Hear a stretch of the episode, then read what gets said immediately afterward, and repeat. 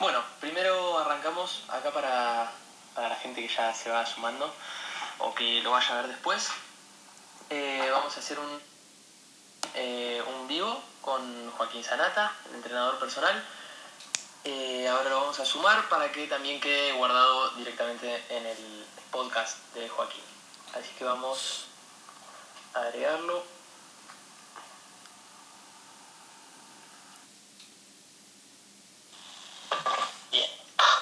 Hola. ¿Qué tal, Joaco? ¿Todo bien? Todo tranqui. Che, ¿me ves bien? ¿Me escuchás bien? Yo no me veo. Sí, perfecto. Yo no me veo, pero. Bueno. ¿Vos me ves? Vos me ves bien, ¿no? sí, sí. Bueno, listo. Yo, yo no me veo, pero bueno, nada, fue. Eh, bueno, sí, como Facu les decía, esto va a estar en Spotify, lo pueden buscar como Sobreviviente Podcast. Ahí estamos subiendo todos los directos que hago los sábados con Víctor e invitados y los domingos con Facu. Eh, todos van a estar ahí después para que lo puedan escuchar. Genial, así que bueno, para arrancar ya, este, buenas tardes, buenas noches gente, para todos, y, y arrancamos ya con el, con el vivo para todas las personas que se estén sumando, quien quiera ir poniendo preguntas para que vayamos contestando lo que sea sobre entrenamiento, sobre salud, nutrición, demás, lo que quieran poner, este, y lo vamos leyendo, y aparte de eso nosotros ya tenemos algunas preguntas preparadas este, para debatir entre los dos y algunas por ahí yo mías para que directamente conteste Joaquín y por ahí algunas Joaquín tiene para mí. Yo te voy a poner incómodo, Facu. Te voy a. Preparé, preparé preguntas específicamente para molestarte. Y también hubo, eh, hubo una pregunta sugerida que es muy picante. eh, y bueno, nada. básicamente, este directo va a consistir en que Facu pregunte cosas serias y que yo trate de poner a Facu en situaciones difíciles. Básicamente. Está perfecto, me parece perfecto y, y ojalá esté muy divertido porque bueno, también aviso ahora que va a quedar guardado directamente en, el, eh, en mi perfil, este, Entrena Alto Valle, así que nada, va, va a quedar ahí guardado y, y publicado por lo menos por 24 horas, para quien lo quiera ver. Genial, perfecto. Así que cuando quieras, si querés arrancar vos. Bueno, mira, ar- arranco, arranco con una bien tranquila. Bien, bien suave, bien tranqui. Eh, lo que quiero es que tanto con esta como con todas las preguntas me tenés que explicar por qué. Porque hay, sí tengo un tema para debatir después que es eh, más amplio, pero la, todo el resto de las preguntas son en formato de elegir entre dos cosas. Eh, y en todas me tenés que explicar por qué elegiste lo que elegiste. Y en esta, que es la primera, que es como la más tranqui de todas, te voy a hacer elegir entre las hamburguesas de McDonald's, Burger, etcétera, local de comida rápida, o las hamburguesas compradas que compras en, en un chino, eh, no sé, marca, marca Patty, marca Swiss, cualquier marca, pues no nos está pagando ninguna. Así que eh, la marca que, que sea, pero de las compradas en los kioscos. Si tuvieras- Empezar a pagar, también que agreguen en comentario abajo También. y lo charlamos por privado. Listo, listo, listo. Eh, bueno, nada, tenés que elegir entre una de esas dos opciones y tenés que explicar eh, por qué elegiste la que elegiste. Ya sabemos que ninguna de las dos es buena, pero tenés que elegir, te estoy obligando. Bueno, vamos, vamos a arrancar de- desde, lo primero, obviamente. Estamos hablando de cuestiones de salud y lo que queremos es tener una buena alimentación. Son hamburguesas producidas industrialmente que lo que menos tiene ah, carne. ¿no? O sea, va a tener cualquier cosa eso. Después, la verdad no sé, pero yo tengo entendido que McDonald's en realidad tiene convenio con Patty y compra Patty. O sea, que Ah, mira. vende McDonald's es marca Patty, pero no tengo ni idea. Hemos sido engañados. Así que no tengo ni idea. Eh, si son diferentes, la verdad que no lo sé. Lo que sí es verdad que cuando vos compras una hamburguesa, en realidad lo que estás comprando es solamente la parte de la carne. El resto lo podés modificar. O sea que si quisieras hacer una hamburguesa de McDonald's mejorada, podrías ponerle par integral, podrías ponerle, acompañarla en vez de con papas fritas con otra cosa que sea un poco más sano. Eh, O sea, buen punto, buen punto. De todos modos, si estamos hablando de el pedazo de carne, que no tiene carne en este, en este justamente en este caso, pero bueno, si fuera carne, eh, nada, es lo mismo. O sea, es, es malo y te va a hacer mal. Igual como hablamos siempre, este, el lado de repente se ve, ahí está, Boludo, es que no, estaba, Este- estaba tocando cosas porque yo me, no, tipo, veo mi, mi imagen congelada y no me veo en movimiento. Y recién cuando di vuelta a la cámara no me vi tampoco y me pone nervioso. Pero bueno, no importa, No, no, sigue. ves Listo, listo. Quédate tranquilo. Bueno, nada, sí, nos- nos Eh, estaba diciendo que era una buena opción eh, la otra porque podías modificar el resto de los ingredientes. Podés modificar algunas cosas, pero después también hay que verlo por otro lado. A ver, hay gente que, que va siempre a McDonald's y que le encanta McDonald's. Es muy difícil sacarlo totalmente de su dieta. Ojalá lo pueda sacar en algún momento. Pero si me decís que no, no, no, necesito ir a... Conozco gente que, no sé, va dos veces a la semana a McDonald's. Entonces, si pudiera lograr ir una vez al mes, ya es un progreso. Pasar Claro, de 8 a 1, ¿no? claro, claro. Entonces, si te lo vas a dar como un gusto, la verdad que es el peor gusto que se me ocurre. Porque te puede, te puede dar un gusto con chocolate, te puede dar un gusto con un helado, pero McDonald's es, la verdad que es pésimo, te estás haciendo muy mal, pero bueno, y es tu gusto, este, un gusto cada tanto no es lo mismo que, que comerlo todos los días, claramente. Pero bueno, así que nada, yo iría más por ese lado, pero bueno. no Muy sé. buena, muy buena respuesta. Buena respuesta. que va a ser así toda, toda la tarde. Esta, esta fue la más suave, Facu, ¿eh? Ahora te vamos, o sea, tengo, tengo algunas que, que son mucho más difíciles de elegir que, que esta. Eh, mucho más picantes también. Yo te quiero, decir una- te quiero preguntar una cosa que no te pregunté la, la semana pasada, A ver. me había quedado pendiente, es ¿qué opinás de la tecnología en los deportes? Ah, eh, tengo una anécdota muy divertida para... Tengo una anécdota muy divertida sobre eso. eh, qué sé yo, en, en el fútbol que tenemos el VAR, anteriormente, más o menos uno o dos años antes, se, se había empezado a implementar en el rugby el TMO, que es eh, más o menos lo mismo, prácticamente lo mismo. En realidad el que decide no es el árbitro, sino que hay otro árbitro que es el que chequea el TMO, que chequean por cámara. Y, y nada, se chequea el video y se decide qué es lo que se va a hacer. Pero bueno, en muchos deportes se está implementando la tecnología y, y nada, quiero tu opinión. ¿no? Vos que Yo pensé que lo, yo pensé que lo ibas a, a encarar por otro lado, eh, pero ahora lo voy a encarar yo por ahí igual. Con el tema de los arbitrajes me parece perfecto, o sea, es, para mí es indiscutible. Eh, lo que sí a veces es medio molesto cuando hay partidos en donde piden bar por cualquier cosa y hay una jugada importante y no lo piden. O sea, la tecnología también hay que saber usarla.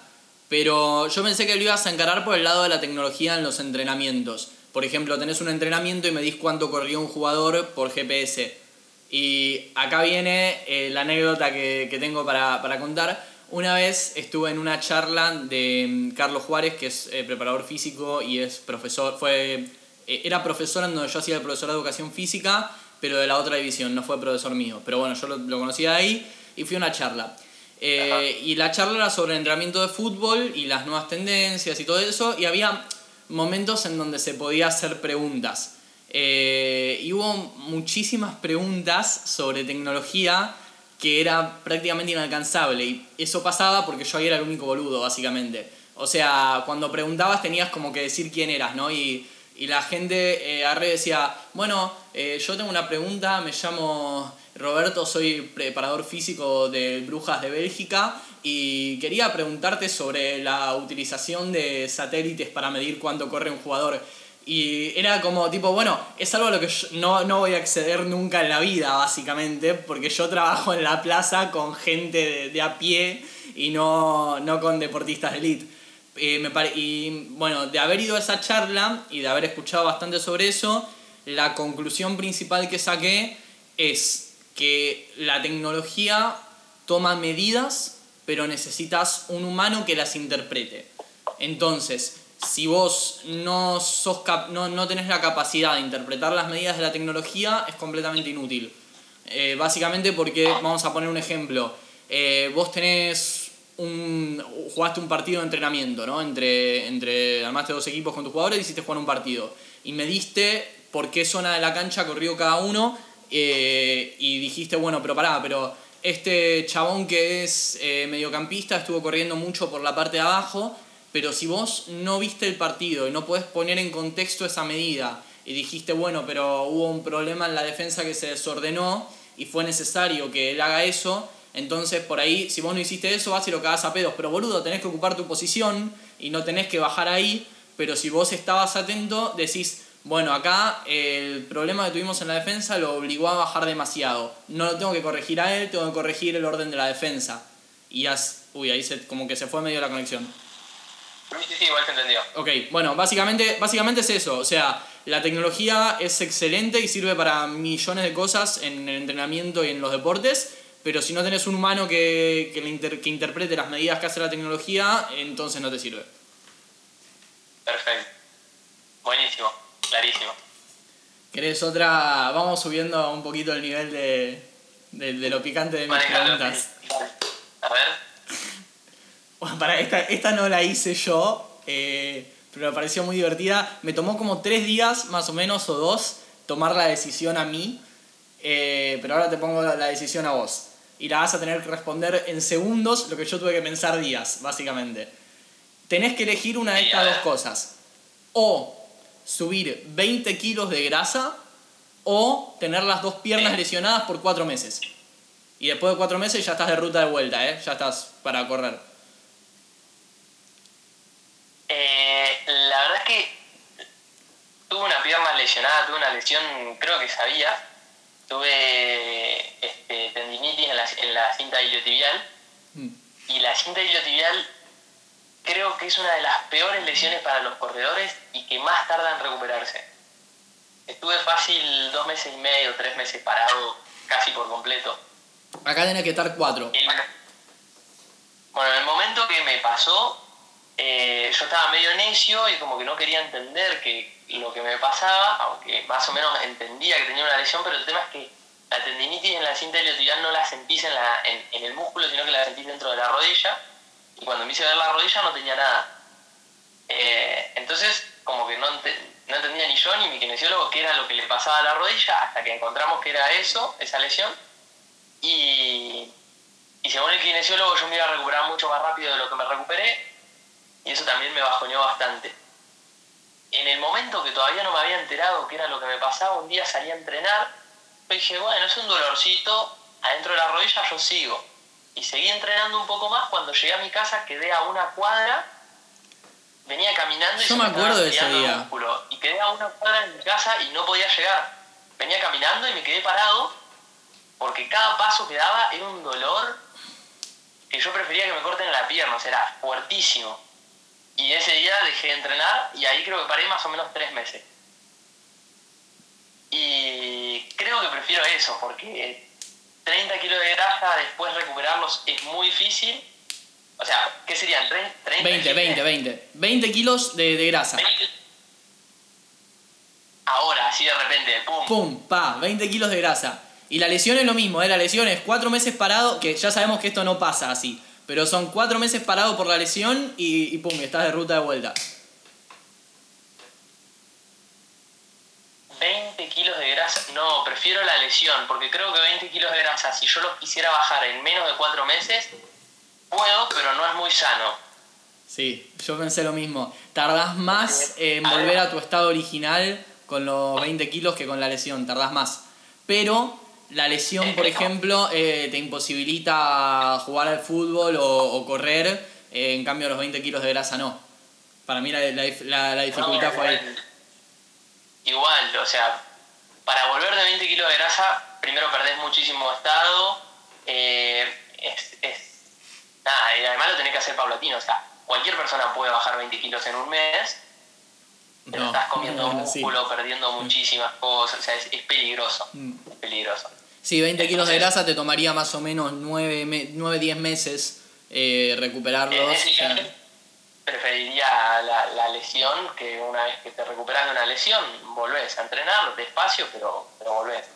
buena, buena decisión. Sí, yo también. Yo también porque es el doble de tiempo, si no. O sea, para volver al estado original. Puede ser, sí. Sí, sí. Pero muy, buen, muy buena pregunta. ¿Te tiro otra? Dale, dime. Junté un par de preguntas que son lo que normalmente escuchamos más seguido, Ok. porque creo que es lo que más le va a interesar a la gente. ¿Cuándo se termina la cuarentena? No, no, no, sobre entrenamiento. Ok, dale. la cuarentena no se termina.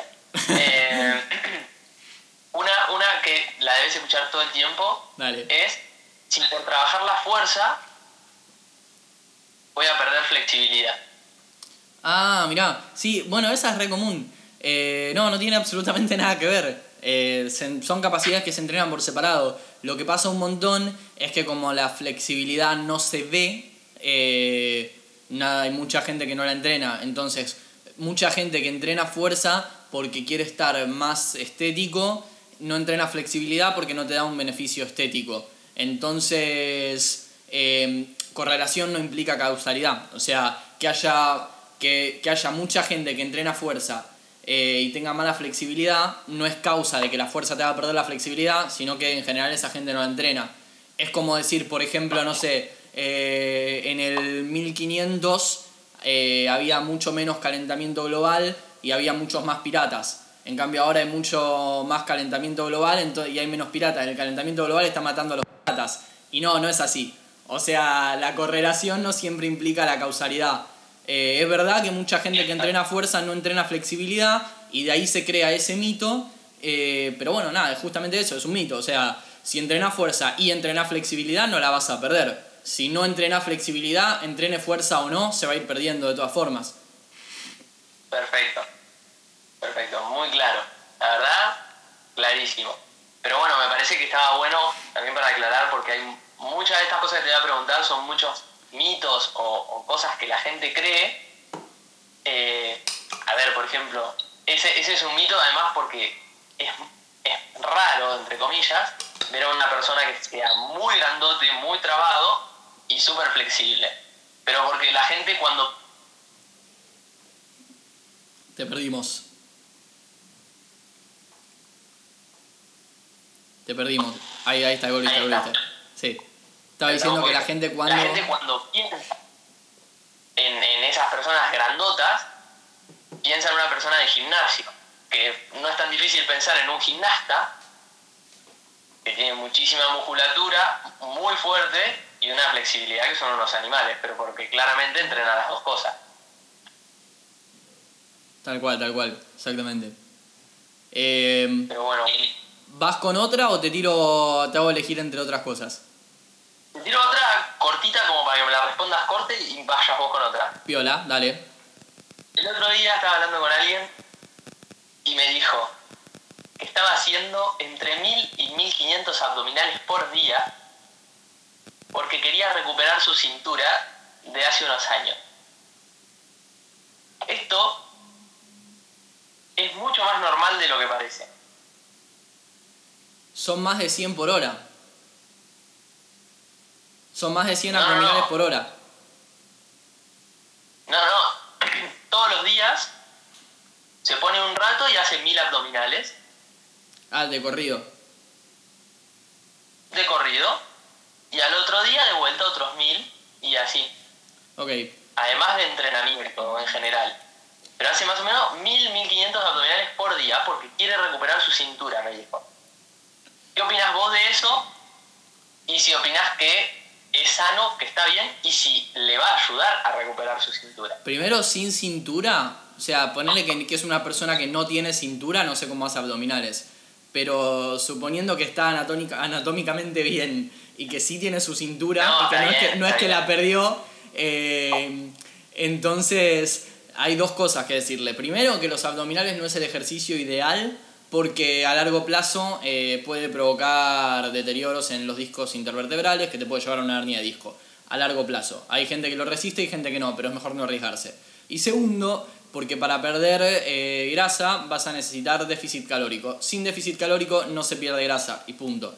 Eh, funciona así. O sea, hagas la cantidad de abdominales que hagas, si no tenés déficit calórico, no vas a perder grasa. Y encima, cuando pierdas grasa, no es que la vas a perder de una zona en particular, sino que se pierde de forma general. No es que por hacer curl de bíceps eh, vas a perder grasa de los brazos o por hacer abdominales vas a perder la cintura. No, déficit calórico y según tu genética vas a perder primero un lado, primero el otro, más de un lado, más del otro, pero no podés elegirlo vos.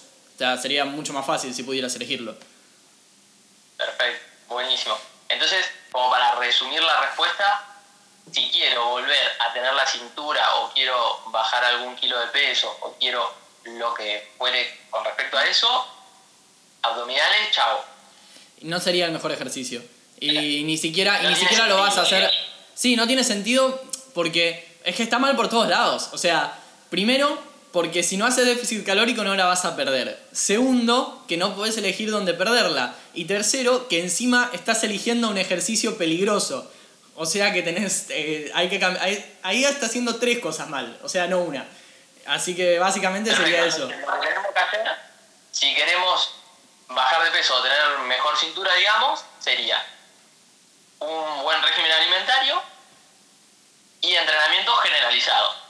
Claro. Más que nada de fuerza, porque cuando pierdas grasa vas a perder masa muscular eh, y la idea es que pierdas la menor cantidad de masa muscular posible, entonces si entrenas fuerza la vas a eh, conservar mientras vas perdiendo grasa. Así que priorizar el entrenamiento de fuerza. En caso de que lo que quisiéramos además es fortalecer el core, el abdomen en este caso. Ejercicios para tirar por el techo hay. Tenés ruedita, tenés plancha, 1500 variantes, tenés press paloff. Eh, más que nada ejercicios de antimovimiento. Ejercicios en donde lo que haces es hacer fuerza para resistir eh, una inestabilidad, no donde vos te moves. Clarísimo. Muy bueno. Bueno, mira, ya que estamos con ese, eh, tengo acá una de qué preferís. Ponele que, ponele que tenés que lesionar a alguien. tu misión es lesionar a alguien. Esa es tu misión, no importa, es tu misión. Y tenés que elegir... Bueno, vas a meter una pregunta razonable, ¿no? La última. Tengo, el último tema es, muy razonable y la anteúltima también. La, la, última y la anteúltima son muy razonables y son muy buen tema de debate, pero las primeras son muy poco serias, son así, son divertidas y ya. Tenés que lesionar a alguien. Tenés que, eh, alguien, tu misión es lesionar al deportista que estás entrenando y tenés que elegir entre dos maneras de hacerlo. O le haces hacer sentadillas en mini bosu o lo haces, eh, lo lesionás con crunch de abdomen, con los abdominales, con los clásicos. Eh, ¿cuál elegirías y por qué? ¿Cómo, cómo? ¿O crunch? Tenés, Que, tenés que elegir eh, un ejercicio para, para lesionarlo. Un ejercicio con el que lo, quieras lesionar. O el crunch eh, o las sentadillas en minibosu. Tipo, los dos pies, un pie arriba de cada minibosu y hacer sentadillas ahí arriba. ¿Con cuál elegirías lesionarlo y por qué? Creo yo que depende del deporte que practique. Porque le va a afectar una parte diferente del cuerpo. Porque si hace crunch, muy probable se va, a, se va en la columna. Entonces, si es un jugador de fútbol, capaz no tenga tanto sentido. Pero si vamos con un jugador de rugby o con, un, o con uno de volei que tiene que saltar muchas veces, capaz que es más mejor ejercicio para lesionarlo. Si vamos con una persona que usa las piernas, usa mucho más las piernas, por ahí eh, fue con la sentadilla. Bueno, yo lo había pensado de otra forma, pero es una muy buena respuesta. A mí se me había ocurrido que las sentadillas en minibosu, primero que si sos muy liviano no vas a tener problema, pero le podés poner carga, así que de última lo rompes así. Y es muy efectivo, o sea, estás seguro de que se va a romper, es muy efectivo. Pero el crunch de abdomen te va deteriorando a largo plazo, entonces después de muchos años de ir deteriorándole la columna, se la va a poder romper haciendo otra cosa y nunca vas a saber que fuiste vos, entonces no te puede acusar de nada. Yo lo había pensado así. Eh, escuchame, tengo una más, tengo, tengo una pregunta más delirante y después tengo las serias. ¿Que la, la querés ahora? Te la... Poné esa y yo te hago alguna. Dale, dale, te la, te la tiro, ¿eh? Vos tenés que ser el nutricionista de, uno, de, uno de estos dos deportistas. Tenés dos deportistas para ser el nutricionista y tenés que elegir uno. Uno de los dos, uno de los dos es un nazi. O sea, literalmente, el chabón es nazi y, se cree que es la raza superior y, que tiene una genética impresionante y vive diciendo de que, de que su raza aria y que hay que matar judíos y todo eso. Es un nazi. Y el otro es un conspiranoico y antivacunas. ¿De cuál serías el nutricionista? Creo que sería más fácil ser el nutricionista del nazi. porque al ser un, antivacuna va a también tener un montón de prejuicios con respecto a la alimentación. Sí, me imaginé. Me imaginé el nazi tiene problemas con, con la sociedad, pero no con las comidas, no con el alimento, no Bueno, con pero, pero, de Ignacio, pero ahí. Te- ¿no te sentirías culpable por, por estar trabajando para una mala persona? Claramente los dos, en las dos situaciones es un desastre. Sí, sí, bueno. Pero uno, pero uno, uno es un desastre porque está de la cabeza y el otro es un desastre porque, porque es un mal tipo. Del que me contrate, no sé. ok, ok. Buena, buena respuesta, buena Pero respuesta. creo sí, creo que sería un poco más fácil con uno que con el otro. Sí, eso porque es muy difícil romper estructuras de una persona que tiene pre- mucho prejuicio. Sí, tal cual, porque Pero vos le, vos podés llegar a dar algún alimento al, al antivacunas y, y agarra y te puede decir, no, pues vos sos parte de una conspiración de nutricionistas que están... Claro. Sí, tenés La razón. verdad es que no, no sé, no sé. También se tendría que dar la situación para, para conocer bien cómo piensa, no conozco a ningún persona, ninguna persona así. Pero Yo bueno, sí. Yo, yo conozco, yo conozco. es muy son- relativo. Pero buena pregunta y divertida. Bueno, dale, prosiga. A mí me quedan preguntas serias nada más. Una es de elegir, pero seria. Voy con, voy con más de estas preguntas que, que haría cualquier persona Dale. y es, ¿tener los músculos grandes es sinónimo de tener mucha fuerza? Eh, sí, pero no. O sea, mucha, mucha es algo muy subjetivo. Eh, la cosa, la cosa vendría, la cosa vendría siendo así. La cosa vendría siendo así. La fuerza está compuesta por tres factores. Uno de esos tres es el tamaño del músculo. Y los otros dos son la coordinación intramuscular y la coordinación intermuscular.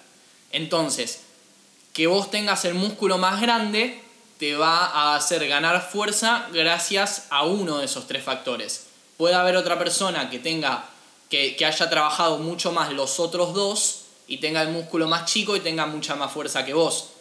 Porque, porque hay, digamos, hay tres cosas que componen la fuerza. Entonces, entre una persona con la, la misma coordinación intermuscular e intramuscular, eh, pero con más masa muscular, sí va a tener más fuerza. Pero eh, se puede dar que no, se puede dar que tengas mucha coordinación intramuscular y o intermuscular y no tanto tamaño de músculo y vas a tener más fuerza que, que otro capaz que tiene el músculo más grande. Entonces, sí, músculo más grande, más fuerza, pero eh, con las otras dos iguales. O sea, hay, tres, tres, hay tres factores a entrenar. O sea, hay otros dos aparte del tamaño del músculo, no lo es todo. Ahora, aprovecho eso para también volver al, al ejemplo de antes. Una persona que va al gimnasio solamente a hacer hipertrofia y una persona que hace gimnasia, por ejemplo, la persona que hace gimnasia normalmente tiene en, en mismo volumen mucha más fuerza porque trabaja la fuerza de otra forma. La persona que hace hipertrofia también acumula dentro del músculo, también tiene grasa. Bueno, y aparte, Entonces, aparte de eso también... Aparte de- del tema ese, eh, también vos podés, eh, según cómo entrenes, podés trabajar distintas eh, partes o formas de la fuerza. Un gimnasta, por ejemplo, va a tener que hacer eh, acrobacias y trucos con su peso corporal, entonces no le conviene pesar mucho. Entonces ganar más músculo es pesar más. Entonces él se enfoca más en las otras dos partes de la fuerza y va a ganar músculo, pero eh, no como un culturista, que no le interesa tener más fuerza. Al culturista le interesa tener más músculo, entonces se enfoca en ganar más músculo y ya, que también es ganar más fuerza, pero no de las otras. Entonces, eh, nada, es según lo que vos estés buscando si vas a entrenar una o la otra. Pero hay, a ver, hay tres partes de la fuerza, el músculo es solamente una de esas tres. Esa sería la respuesta más sencilla. Perfecto, o sea, ayudaría si no es condicional. Claro, exactamente. Bien, vamos con tu pregunta. Bien, eh, tengo dos que están bastante relacionadas. Una es de elegir y otra no y otras para debatir. eh, y estas sí son un poquito más serias. Te ofrecen la de elegir. Te ofrecen entrenar a, un deportista eh, y como, como pago, digamos, te, te dan dos posibilidades. Vos tenés que, que elegir una de las dos, ¿no? Una es que vos tenés que poner todos los materiales, tenés que comprar vos todos los materiales para entrenarlo, pero te pagan absolutamente toda la formación, eh, tanto capacitaciones, cursos, como ir comprarte un libro que te interesa leer, eh, lo que sea, todo lo que sea capacitación te lo pagan, y la otra es al revés. te pagan absolutamente todos los materiales que vos quieras para entrenarlo, pero vos tenés que encargarte de pagar tus capacitaciones. Eh, ¿Con cuál te quedarías y por qué? Depende de quién tengo que entrenar, vamos con lo mismo. Eh, porque hay. Porque por ahí me toca entrenar a una persona que yo creo que sé cómo entrenarlo y sé qué puedo hacer para entrenarlo, entonces me vendrían bien los materiales. O me puede tocar entrenar a una persona que practica un deporte en el que no conozco mucho o que realiza disciplinas que no conozco mucho, entonces necesito aprender sobre eso para poder enseñarle realmente lo que necesita. Bueno, es un buen punto. A mí se me había, yo lo que había pensado, que justamente por esto es que puse la pregunta, eh, es que se gasta mucho más en estudiar entrenamiento que, que materiales para comprar. Podés hacer muchísimo con muy pocos materiales y qué sé yo, capaz que si invertís, no sé, eh, lo máximo que tendrías que, que, invertir obligatoriamente en materiales, yo creo que no puede pasar, no sé, los 20 lucas, ponele. Eh, yo creo que, con 20 lucas de presupuesto podés entrenar prácticamente a cualquiera. Obviamente, si tenés más, vas a tener más posibilidades, obvio. Pero para estudiar, eh, yo creo que en, en 3 años y más o menos 15 entre cursos y capacitaciones, habré gastado casi 100 lucas. Eh, y eso que todavía tengo y, eso que todavía tengo mucho sobre lo que, que capacitarme entonces nos, a mí me parece que en cualquier caso es, mejor negocio eh, que, que, me paguen la, la, capacitación que que me paguen los materiales porque mm, podría veo, veo mucho más posible eh, comprar el, cualquier material que, que capacitarme en todo lo que me gustaría.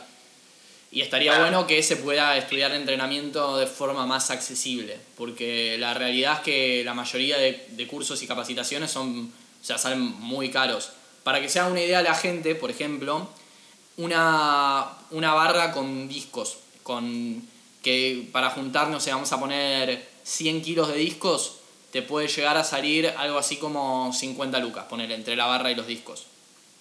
Y un curso eh, de un año de entrenador personal te puede salir 4 lucas por mes. 4 por 12 son 48 lucas. Entonces sale lo mismo la barra con eso que un solo curso, que, que es el curso básico que tenés que tener, ¿eh? después te, tenés un millón para capacitarte.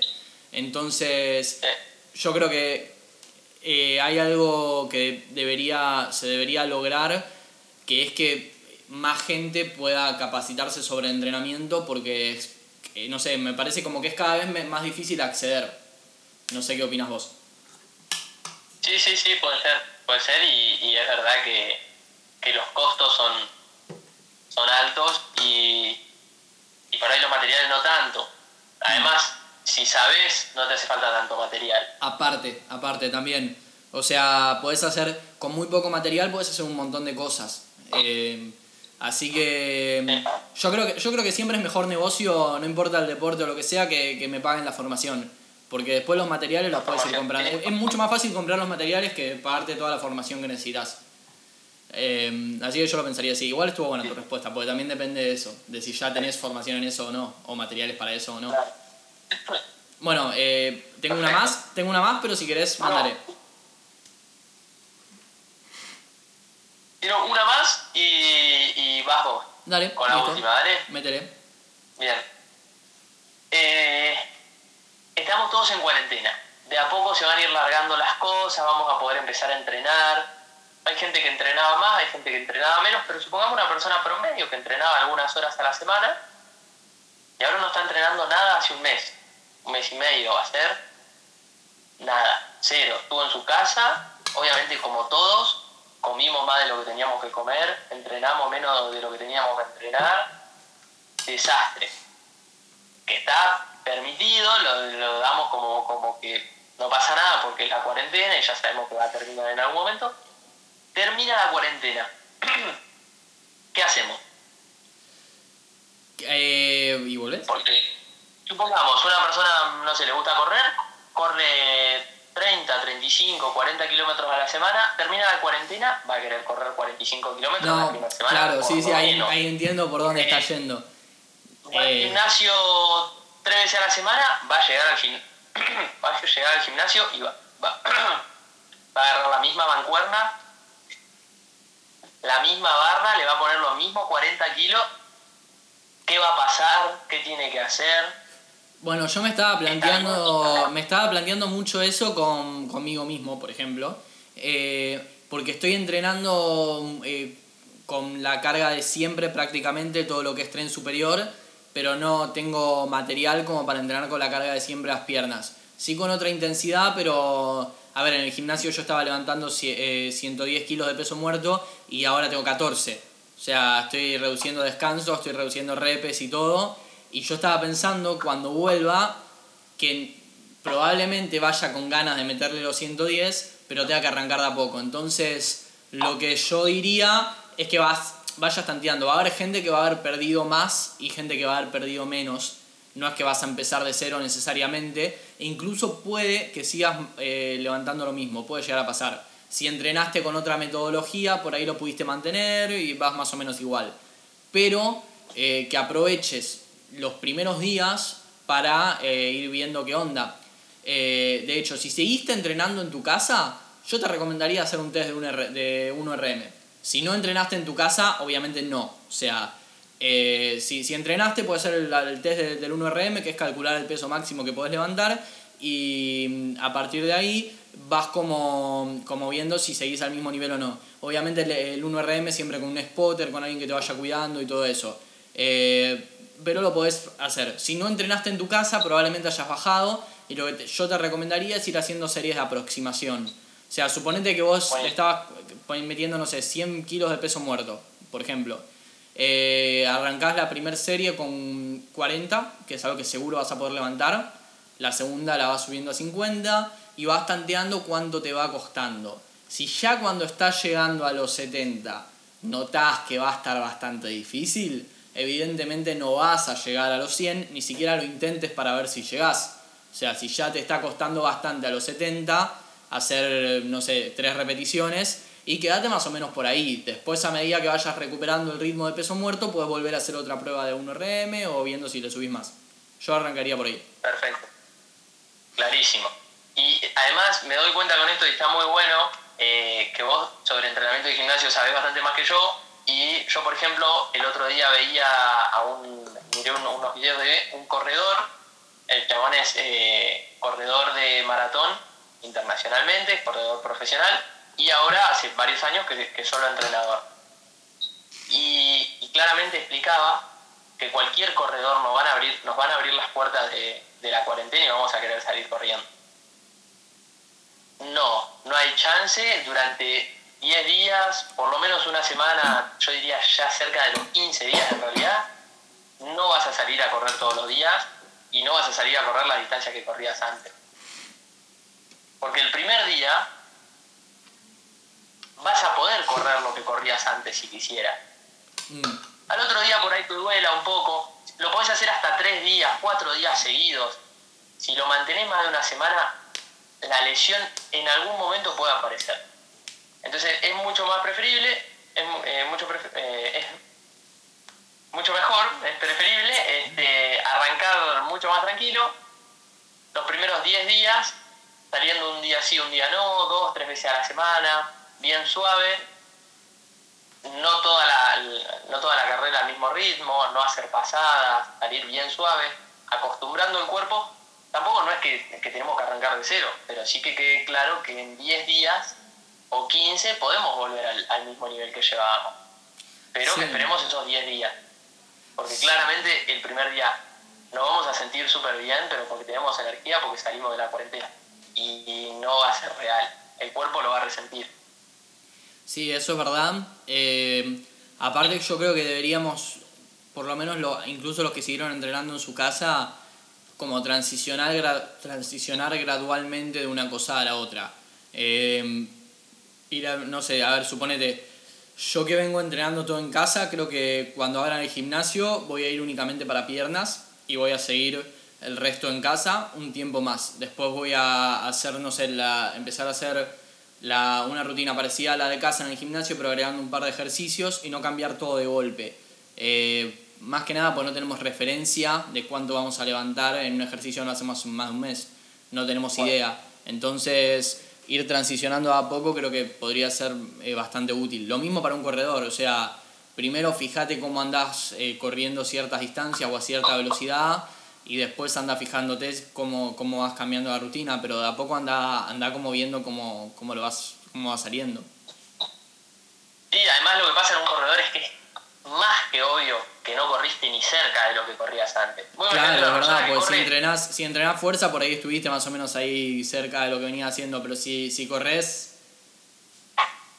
Claro, es que si vos corres podés empezar a entrenar la fuerza en tu casa, pero no vas a estar corriendo, qué sé yo, una persona normal por ahí corre 7 kilómetros tres veces a la semana, algo que podría hacer cualquiera con un poco de entrenamiento, estás en tu casa, o sea, estás corriendo 0 kilómetros, si querés 2 kilómetros porque te subiste a la cinta, pero ni en una cinta podés correr eso. Claro. Por el agotamiento mental, porque te cansa, porque te aburre, porque lo que fuera, ¿no? Pero bueno, ahí entonces, bárbaro. Última pregunta, ¿tenías vos? Sí, eh, bien, esta es polemiquísima, es... Eh, ¿cuánto, son como dos en una. Primero, ¿cuánto crees que se debería cobrar el entrenamiento personalizado?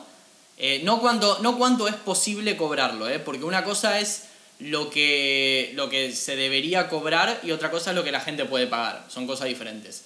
Eh, y si crees que sería útil o posible llegar a un acuerdo entre todos los entrenadores para cobrar más o menos lo mismo.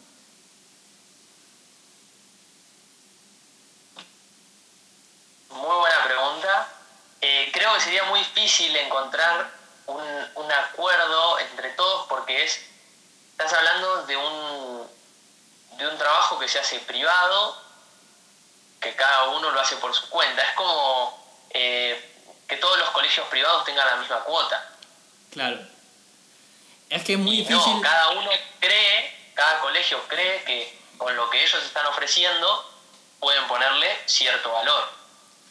Sí, o lo mismo pasa con algunos, por ejemplo, eh, un entrenador que recién empieza probablemente cobre, quiera cobrar más barato eh, porque todavía no tiene clientes. Cuando una vez que los tenga y tenga menos horarios disponibles, por ahí puede cobrar, puede permitirse cobrar un poco más.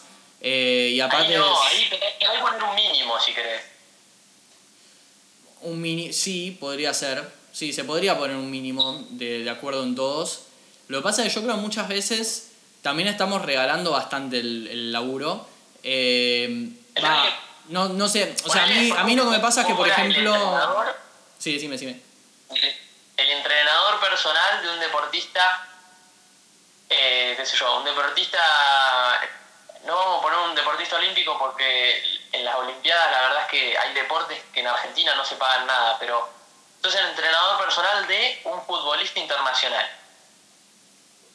no hay forma que tu trabajo valga lo mismo porque no te van a elegir, o sea, te van a elegir por, por tu calidad, por tu trabajo.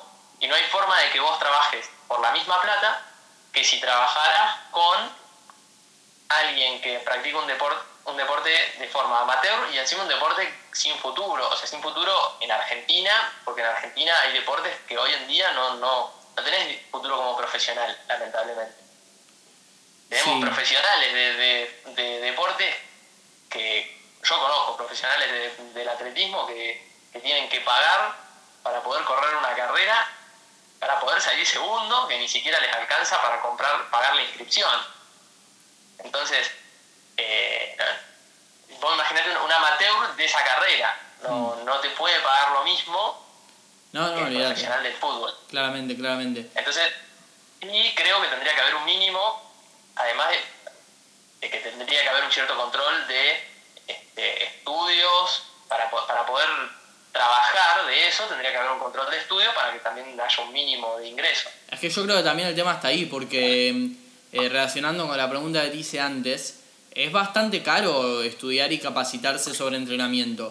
Y vos necesitas eh, todo el tiempo estar actualizándote porque el entrenamiento cambia constantemente y salen estudios nuevos, investigaciones nuevas, entonces vos tenés que hacer nuevas capacitaciones y estar todo el tiempo al tanto y todo el tiempo todo el tiempo pagando estudios básicamente, porque no se puede estudiar gratis entrenamiento y tampoco es barato.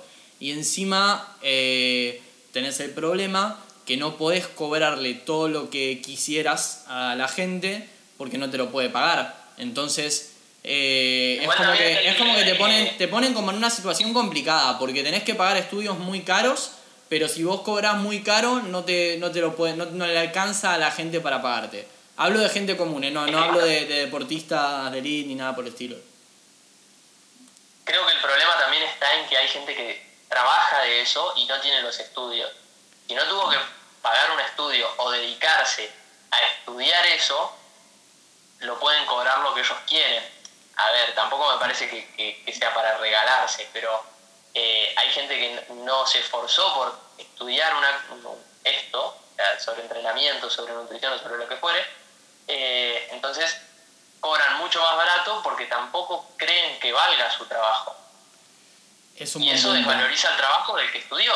Sí. sí por ahí le dedicaste muchísimas horas, muchísimo tiempo, muchísimo, lo que sea, al estudio de esto, y vos vas a querer cobrarlo, y hay otras personas que como no le dedicaron nada, deciden cobrarlo mucho menos.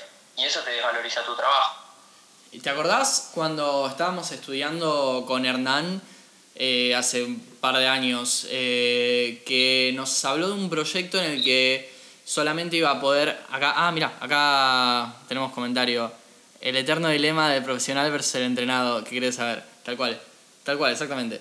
Pero hace, hace varios años, eh, cuando estábamos entrenando con Hernán, nos habló de un proyecto de, de que solamente pueda entrenar aquel que esté inscripto y que haya tenido un título habilitante y pero para inscribirte ibas a tener que pagar. Y encima, o sea que eh, si llegas a ver un proyecto así, encima te están, te están como cagando con eso. Tendría, para mí tendrías que, que poder con tu título ir a, a inscribirte como, como entrenador y que solamente y que no te pidan que no te pidan nada más que que hayas eh, que tengas el título porque ya pagamos los estudios para qué te tenemos que pagar de vuelta a vos y si, si decís bueno pero tenemos que financiar a la gente que se encarga de controlar que todos sean entrenadores. ¿Y por qué no me haces cursos de, del Estado y cuando yo me capacito, me capacito con vos y te estoy pagando el curso y a la gente que controla que yo esté capacitado y es todo junto? El tema, tenemos el mismo problema que siempre, Juaco, eh, no hay control. ¿Quién mm. va a salir a las plazas, a los gimnasios, a cada lugar donde se esté entrenando gente a pedirle un carnet de entrenador a alguien que está en una plaza. Porque es que ese es el tema, porque en el gimnasio por ahí es un poquito más fácil, pero en una plaza es un lugar público, boludo. Ni siquiera lo hace el dueño del gimnasio con sus mismos empleados, ¿por qué lo haría un ente regulador? Tal cual. Es que sí es... Bueno, yo creo que eso es un problema porque si, si trabaja cualquiera, eh, cualquiera cobra lo que quiere, primero. Eh, y no nos, podemos, no nos podemos poner de acuerdo. Y, a ver, también puede ser que no nos pongamos de acuerdo siendo todos entrenadores, obviamente eso puede pasar, pero mm, ya con que, haya gente que, no sabe lo que sale en los estudios, eh, es un problema. Ya, arrancamos, ya arrancamos mal ahí. Entonces, también la persona que, te contrata no sabe, no sé, no sabe, no sabe con, qué, con qué referencia contratarte. Si no sé, si, si no sabes si quién está capacitado y quién no, y si hay gente que fue deportista y cree que sabe, y dice no, y la gente que lo contrata por ahí dice, ah, bueno, pero este fue deportista en tal lado. Eh, no sé, es como muy complicado. Y me ha pasado que por ahí tenés algún alumno nuevo y te pregunta cuánto cobras y te dice, bueno, voy a averiguar, porque ni siquiera saben si, si estás cobrando mucho o poco, si no, no saben con qué calcularlo. Y Ojo, es lógico también, porque hay, la verdad que se puede encontrar hoy en día de, todo, pero, pero bueno, también hay que valorarnos y valorar nuestro trabajo, saber cuánto estudiamos, cuánto nos esforzamos y, qué calidad de entrenamiento o qué calidad de, trabajo le podemos dar a, nuestros alumnos. Tal cual. Eh, bueno, a mí también me, ha pasado eso de. Yo, yo creo que cobro un poco más barato que la media, eh, por lo menos hasta donde yo lo sé. Eh, y me han dicho que es caro.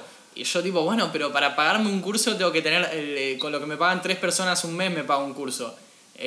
No, necesito a tres de ustedes para poder capacitarme. Y te parece que estoy cobrándote caro. Es como que... complicado. Sí, sí, sí. Pero bueno, es, se regule, no creo, pero bueno.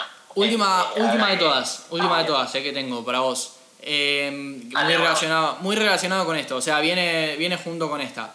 Eh, co- Dale. ¿Cobrarías, o cobrabas, va, ahora que estamos en cuarentena, ¿no? Pero lo mismo un entrenamiento a distancia que uno presencial. Depende del tipo de seguimiento y el tipo de entrenamiento a distancia que le vayas a hacer y el tipo de entrenamiento presencial que estabas haciendo.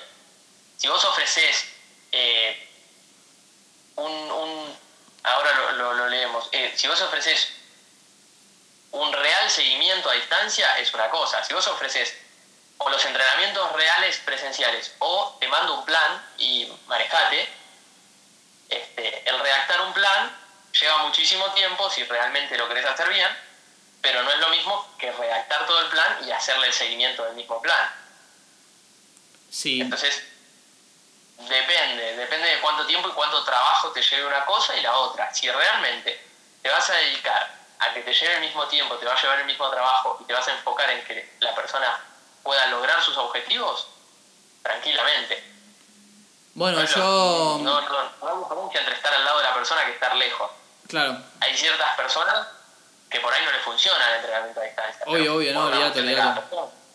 Eh, sí, más allá de que hay que ver si es la mejor opción para esa persona, yo la diferencia la haría únicamente en el costo de viajes. O sea, el resto, a ver, si te voy a entrenar presencialmente tengo que gastar tiempo y, y plata en viajar, pero todo lo demás es lo mismo. Así que la diferencia que yo hago entre, entre a distancia y presencial es muy chica, solamente por eso. Y bueno, leíste el Sí. comentario de, de Seba recién ahí. Eh, Sí, sí. eh, esto creo que lo hablamos. La, no, lo hablamos con Adri en otro. En, en otro. Eh, o no me acuerdo si lo hablamos con vos en el anterior. Que sí, que las aplicaciones son muy generales. Eh, están, o sea, están buenas para sacar alguna idea, pero que no. Si no conoces a la persona, no podés darle el entrenamiento, porque tiene que ser eh, individualizado. Hay de todo. Este, en, en las aplicaciones como, en, como en, también en los entrenadores, en los nutricionistas, hay de todo. Si vos venís con un plan armado, no vas a tener los mismos, los mismos resultados, claramente, en todo. O sea, bajar un plan de entrenamiento de internet o mirarlo en una aplicación o una dieta es muy fácil. O sea, todos tenemos internet y todos lo podemos buscar. No van a ser ni cerca los mismos resultados que una persona que estudió para podértelo especializar y hacértelo para vos. Tal cual. O sea, hay. A ver, hay cosas que para cierto objetivo son, son mejores o son generales, que son, entre comillas, igual para todo el mundo, pero vos partís de ahí, conoces a la persona y de esa parte que es toda igual, haces la- lo, lo especificás y le agregás o sacás cosas o modificás cosas para esa persona que conoces. Entonces, vos decís, bueno, pero no sé, no, no me dijiste que la sentadilla es un ejercicio que está muy bueno y que, que tiene que hacer todo el mundo. Bueno, pero no sabemos si vos podés hacer sentadillas, también lo podés reemplazar. Hay que ver si te gusta hacer sentadillas. Si la pasás mal en el entrenamiento pues no te gusta, por ahí conviene otro. Eh, venís de una lesión, no sabemos. Entonces, sí, la sentadilla es algo que está buenísimo para todos, pero después, partiendo de esa base, tenemos que trabajar en hacerlo específico para vos. Entonces, sí hay cosas que son para todo el mundo, pero eh, vos partís de ahí y tu trabajo es desde ese lugar hacerlo específico. Entonces, eh, la aplicación se está, se está comiendo ese último paso. O sea, te está dando lo, lo general y no está haciendo el trabajo de adaptar lo general a, a vos. O sea, de hacerlo específico.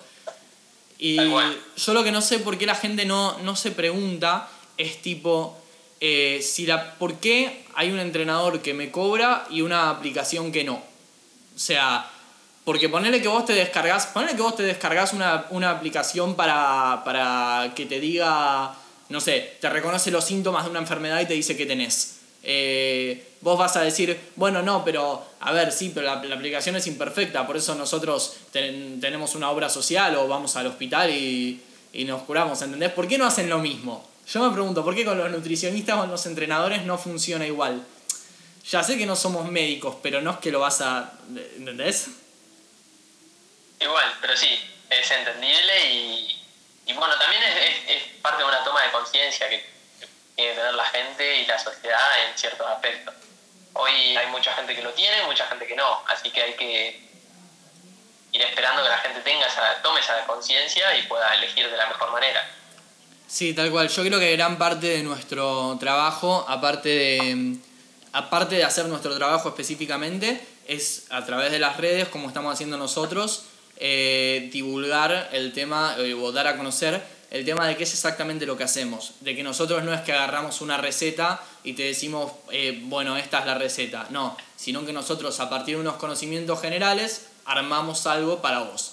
que, que, no es que tipo que te decimos de memoria qué es lo que tenés que hacer, ¿entendés? Entonces yo creo que gran parte del laburo del entrenador es también dar a conocer eso. Que, bueno, o sea, lo tenemos que hacer porque no lo hacen en otro lado. Claro, que quede claro que, que, cuando te dan un plan de entrenamiento, un plan para alimentarte o un plan de lo que fuera, una persona que estudió para eso no es algo que bajó de internet, sino es algo que después puede tener tiempo de entrenamiento y, y tiempo de trabajo sobre el campo para entrenar ese plan. Pero el trabajo que tiene antes, por ahí no lo ves, pero tiene mucho trabajo antes. O sea, todo el tiempo te estás fijando qué le gusta a la otra persona y no solamente qué le gusta, sino todos los parámetros que podrías analizar muy simplemente de la otra persona están analizados para poder darle el, mejor plan. Claro, tal cual, tal cual, tal cual. Así que bueno, no sé si vos tenés algo más, eh, si no vamos cerrando. Y ya... cerramos con esto. Listo, perfecto, perfecto. Bueno, para la próxima voy a preparar un par de, preguntas más para, para, molestarte un poco. Acuérdense que lo pueden escuchar en Anchor o en Spotify Podcast como Sobreviviente Podcast y que va a estar en el, acá en el perfil de Facu, eh, que es Entrenar Alto Valle, eh, por 24 horas. Perfecto. Muchísimas gracias a la gente que nos escuchó y gracias a vos, Facu, por estar en el, en el vivo. Gracias a vos por invitarme y nos vemos el próximo domingo. Dale, buenísimo. Un abrazo. Chao.